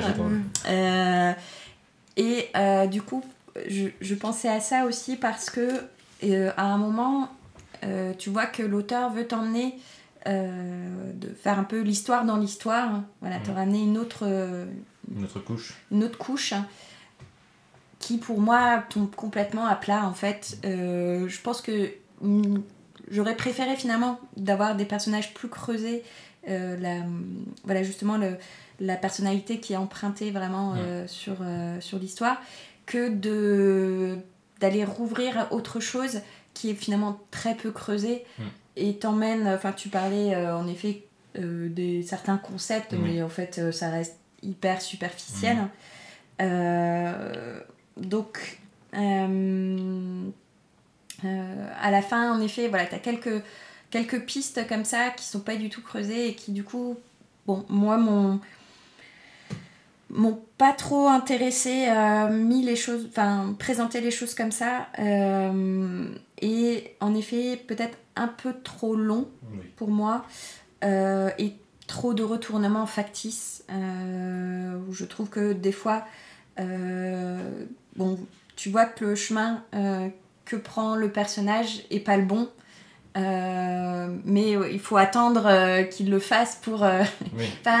en tout cas, moi j'ai ressenti des fois Mm, d'être un, trop en, un peu en décalage entre ce que le personnage voulait faire et euh, ce que toi t'aurais fait euh, ou de ou voilà il, il est sûr d'un truc dès le départ il se pose pas du tout de questions enfin du coup il y a plein de moments comme ça où j'étais un peu moins frustrée en fait de, des choix ou des euh, où parfois il, se- ouais, il se met en tête quelque chose et c'est ça la vérité. Surtout qu'on comprend pas tout, donc on comprend pas tout ce qu'il peut ou ne peut pas faire. Oui. Hein, donc on a du mal à comprendre euh, ses allers-retours. Est-ce qu'il est capable de communiquer ou pas avec telle personne? Euh, les, les mots qu'il met, est-ce qu'ils vont disparaître s'il change le, le- la phase spatio-temporelle Donc il y a- il y a un peu des interdits comme ça. Il faut pas changer le cours de la journée, des fois si, des fois non.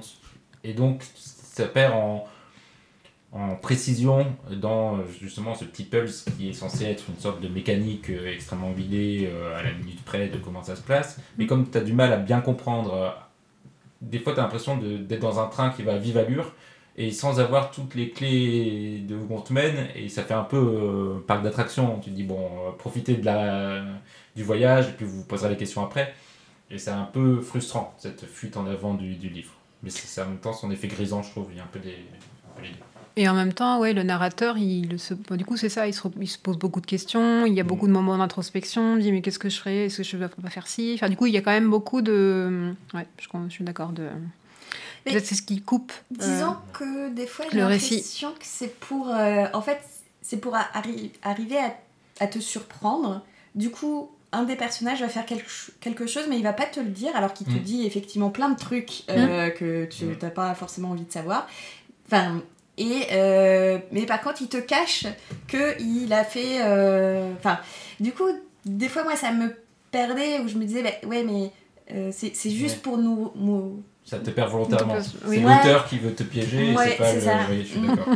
Du coup, c'est un peu ça. Mais après, euh, enfin, c'est c'est- c'est- c'est divertissant. Enfin, je pense que le rythme euh, du livre est sympa parce qu'on a ce renouvellement dès qu'il y a un nouvel hôte. Puis on a envie de savoir est- on a envie de savoir. prochain. Voilà, c'est ça. Du coup, je trouve qu'il y a à chaque fois un peu un rafraîchissement. Il y a un rythme quand même qui est bien. Enfin, moi, je trouve Ouais. qu'il se... qui est bien en- soutenu, ouais. Et surtout pour. euh, parce qu'on a- j'ai- été peut-être un peu euh, dur sur le, le concept qui est extrêmement euh, bancal et donc compliqué à expliquer, mais je trouve qu'il s'en sort bien, euh, vu la complexité euh, du récit, temporel, etc.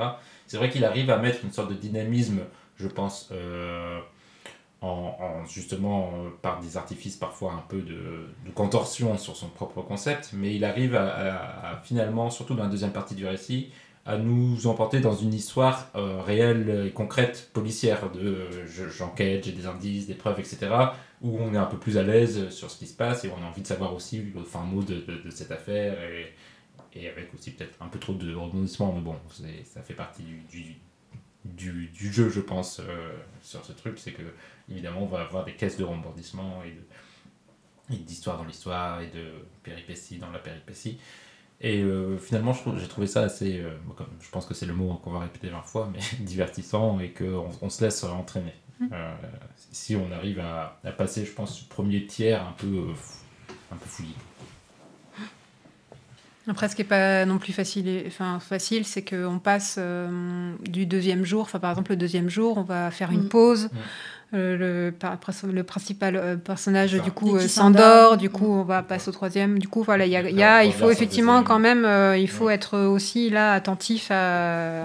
Oui, oui. Enfin, il faut rester concentré dans la lecture. Quoi. Après, moi, j'ai bien aimé, sans que ça en soit des réflexions, euh, des réflexions euh, trop, enfin, du coup, très importantes, mais il y a une, euh, il y a un questionnement par rapport à la, la notion du temps qui passe, je trouve. Enfin, du coup, euh, j'ai noté cette phrase, mais du coup, à un moment donné, il dit, euh, je ne puis qu'imaginer ce que ça doit faire d'être tellement préoccupé par l'avenir qu'on est pris par surprise par le présent. Enfin, il y a, voilà, il y a peut-être des petites phrases comme ça. On est par le temps que, par le- ouais, une réflexion sur le temps qui passe et qu'est-ce qu'on fait du, de- du temps qui nous est imparti. Euh, il y a des, je pense aussi, il y a un petit peu peut-être des réflexions sur la nature humaine. Enfin voilà, à un moment il dit, euh, je, je dis que tout homme est dans une cage qu'il a lui-même fabriquée. Donc ça, ça, voilà, ça, ça beaucoup plus loin, mais il y a des petites phrases quand même qui, euh, voilà, qui questionnent la nature humaine, qui questionnent notre relation au temps, je trouve. Enfin, moi j'ai bien aimé, voilà, quelques petites phrases comme ça, un peu pépites. Moi, j'ai noté quand même un élément, un élément qui m'avait fait- qui m'a fait quand même rire. C'est que euh, assez vite, euh, bon, il comprend qu'il il va d'un corps à l'autre et du coup, il décide de se barrer. Et du coup, un de ses euh, personnages, il l'emmène euh, vers le village et puis en fait, il l'a perdu quoi. Oui, Moi, ça m'a fait, euh, ça m'a fait rire. Bah, il est en train de dormir, euh, je sais pas où. Je peux plus l'utiliser. Je peux plus l'utiliser, je l'ai bloqué quoi. bloqué. Mais euh, euh, oui, moi, je pense que ouais, le truc qui, en tout cas, m'a le plus euh, gêné, c'est un peu ce. bah, même si je pense que l'écriture est vraiment efficace, justement en termes de narration, de t'expliquer le principe, mais du coup, on ressent pas vraiment l'histoire, on ressent pas le passé des personnages, etc. Euh, et du coup, euh, euh, ouais, c'est C'est un même- un jeu, Un peu mais ouais. Mm. Euh, mais peut-être aussi la version originale, peut-être amène un peu plus de. Alors, Je sais pas. Je pense pas non plus, mais. ouais, dans combien de temps l'adaptation Netflix alors hein Euh, oh, bah très rapidement. Très hein, Je pense pense que ça, ça c'est du matériel à, C'est un petit à bijou série de. ou, à, ou à film. euh, Oui, très vite être. euh, bah, particulièrement Adapté. à série, hein, je Oui, pense que. surtout La série. série, oui. Très clairement, euh, pour avoir bien éclusé euh, Netflix euh, sur ce genre de registre, je pense que ça s'adapte très bien. Est-ce que vous recommandez Les 7 morts d'Evelyn Hardcastle Clémence? Oui, moi je le recommande, oui. Oui, oui, il faut être prêt à y consacrer du temps. Ben, je, pour le côté jeu, voilà, faut, faut aimer les jeux. euh, si on a envie euh, de, se, ouais, de se balader dans ce, monde, dans ce monde-là, euh, oui. Moi, je le recommanderais que aux gens qui ont déjà une solide expérience, je dirais, des intrigues policières. Mm. Parce que je- si c'est votre, vous avez jamais lu Agatha Christie et que vous n'êtes pas trop dans cet univers, je trouve que c'est un peu complexe de, Ouais, de, se, ouais, de se lancer dans ces intrigues euh, retournées euh, dans tous les sens. Ou peut-être des histoires un peu plus simples d'abord. Et, euh, et si après, euh, vous- par contre, pour ceux qui aiment les petits jeux, les petits. euh, ces- ces pièges et astuces dans, dans des intrigues euh, policières euh, à la Agatha Christie, oui, euh, je pense que c'est un livre intéressant en tout cas. C'est un petit pas de côté, oui, intéressant pour même pour ceux qui lisent les romans, qui lisent les romans policiers, Mm. euh, voilà, qui veulent un peu euh, se changer de changer de style. Je pense que du coup c'est un pas de côté intéressant, ouais. Très bien. Clémence, est-ce que tu as un extrait? Euh, oui, je peux prendre un extrait. euh, du coup, on est, euh, au début euh, du livre. Alors, je vais commencer par, voilà, par c'est page 188-189. Rien de tel qu'un masque pour révéler la vraie nature d'une personne. À côté de moi, Charles est de plus en plus tendu, ses doigts s'enfonçant plus profondément dans mon avant-bras à chaque pas. Tout cela sonne faux. La célébration est trop désespérée. C'est la dernière fête avant la chute de Gomorre. Nous atteignons un divan et Charles m'abaisse sur les coussins. Les servantes déambulent à travers la foule avec des plateaux couverts de boissons, mais il s'avère impossible de leur faire signe de l'endroit où nous nous trouvons, à la marge de la fête. Il y a trop de bruit pour parler, mais il désigne le bar à champagne dont les invités s'éloignent en titubant bras dessus, bras dessous. J'acquiesce, essuyant la sueur sur mon front. Peut-être un verre aidera-t-il à me calmer les nerfs. Tandis qu'il se lève pour aller chercher une bouteille, je sens une brise sur ma peau et remarque que quelqu'un a ouvert les portes-fenêtres, probablement pour aérer un peu la pièce. Dehors, il fait nuit noire, mais des braseros ont été allumés, les flammes vacillantes s'étirant jusqu'à un miroir d'eau près des arbres. L'obscurité tourbillonne, prenant forme et se solidifiant lorsqu'elle s'engouffre à l'intérieur, et la lueur des bougies tombe sur un visage pâle.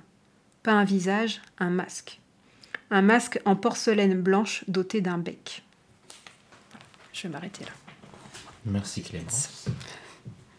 Et on en a fini pour nos critiques, donc on va passer aux recommandations. Mais moi, je ne suis pas ainsi que certains de tes prêtres dus amis. Tu peux avoir confiance en moi. Aie confiance, crois en moi,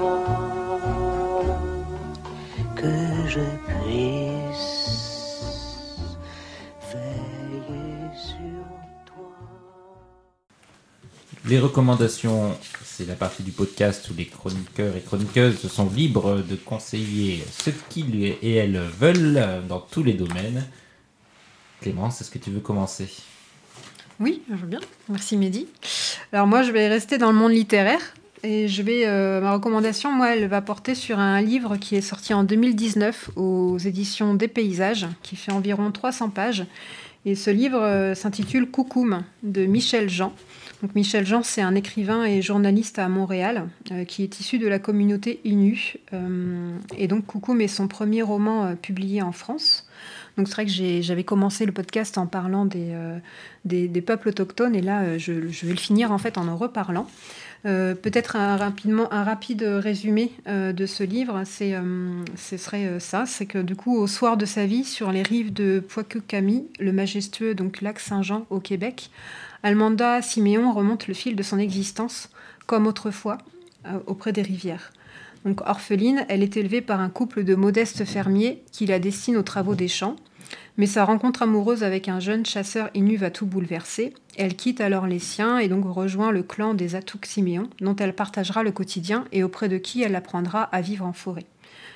Donc c'est un roman qui est centré sur le destin singulier d'une femme qui est éprise de liberté, et donc ce roman relate sur un ton intimiste euh, la fin du monde, euh, la, pardon, la fin du mode de vie traditionnel des peuples nomades euh, du nord-ouest de l'Amérique, contraint à la sédentarité.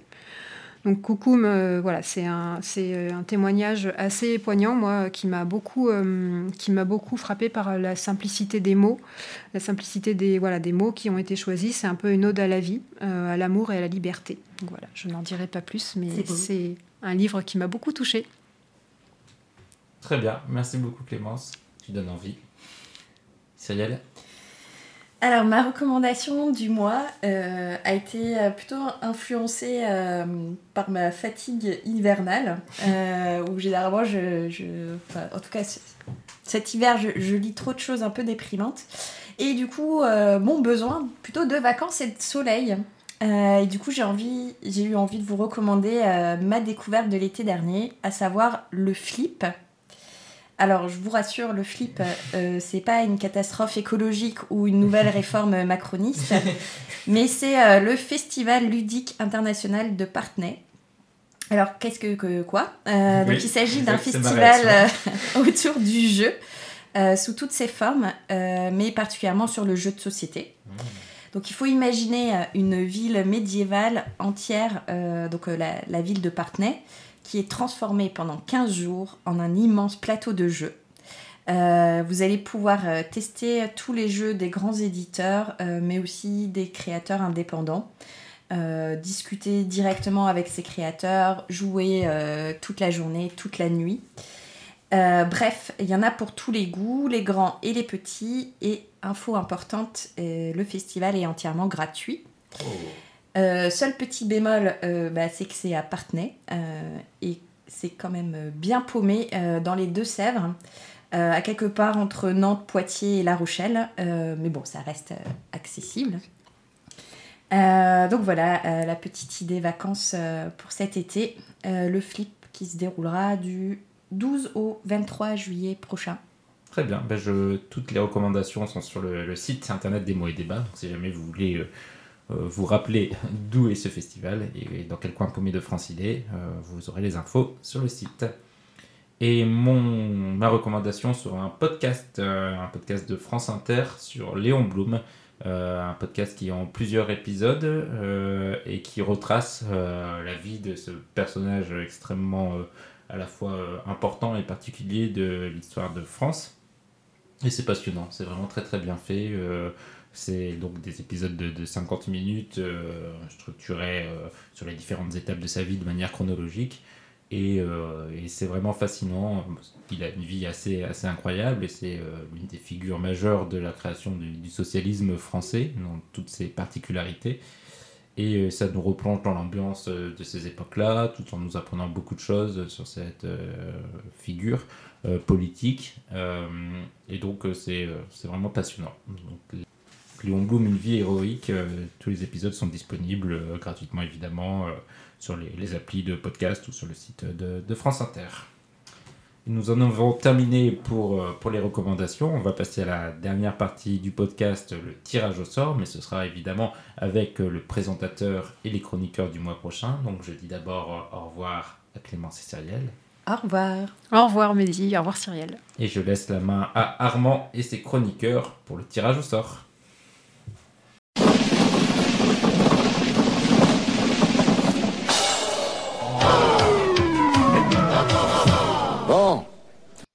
Merci Mehdi. On se retrouve avec euh, donc le tirage au sort du prochain numéro. Euh, pour ce faire, je suis accompagné d'un revenant, Fabien. Salut Fabien, est-ce que ça va? Salut Armand, bah écoute, ça va bien. Et Maïlis qui est nouvelle. Donc euh, salut et bienvenue Maïlis. Est-ce que ça va également? Ben, ça va très bien et euh, je suis très contente de participer euh, à ce podcast. Donc c'est super. C'est ça, effectivement super, et on va voir très vite si on a des livres super pour euh, nos lectures. Le premier livre que je vous propose, c'est un livre de Toni Morrison, donc euh, comme son nom l'indique, peut-être il est américain. C'est un livre de 1977 qui compte 480 pages et qui s'appelle Le chant de Salomon. Est-ce que quelqu'un souhaite s'opposer à Salomon ou à son chant? Non, moi ça me va.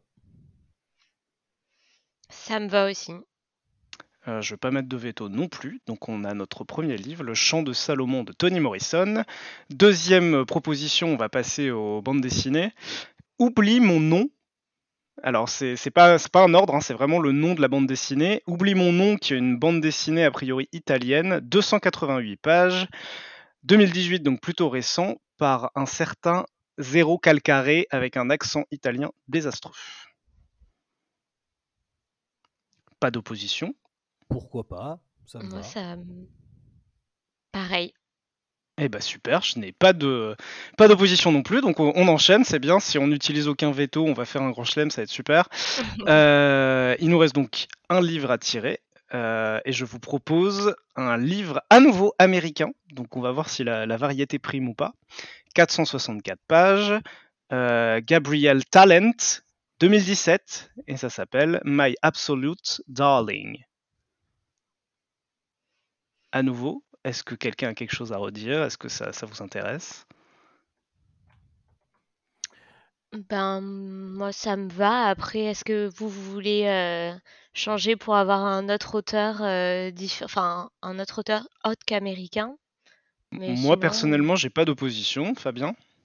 Non, bah écoutez, pourquoi pas, ça fera une thématique. C'est dommage la BD ita- italienne, sinon on avait une thématique USA, Mm. mais ça ira très bien pour la partie. Eh ben roman. faisons faisons une thématique new-yorkaise alors entre euh, les États-Unis et l'Italie, on aura Little Italy. Euh, pas de veto utilisé, c'est plutôt sympa. Je récapitule ce qu'on va lire pour euh, le prochain mois. Le chant de Salomon de Toni Morrison, Oublie mon nom de Zero Calcare et My Absolute Darling de Gabriel Talent. Euh, voilà, c'était plutôt efficace. Il me reste qu'à vous souhaiter de bonnes lectures et de vous dire euh, bah, à dans un mois. Bonne lecture. à bah, un mois. dans un mois. Ouais. Bon courage. De même, merci, salut Salut.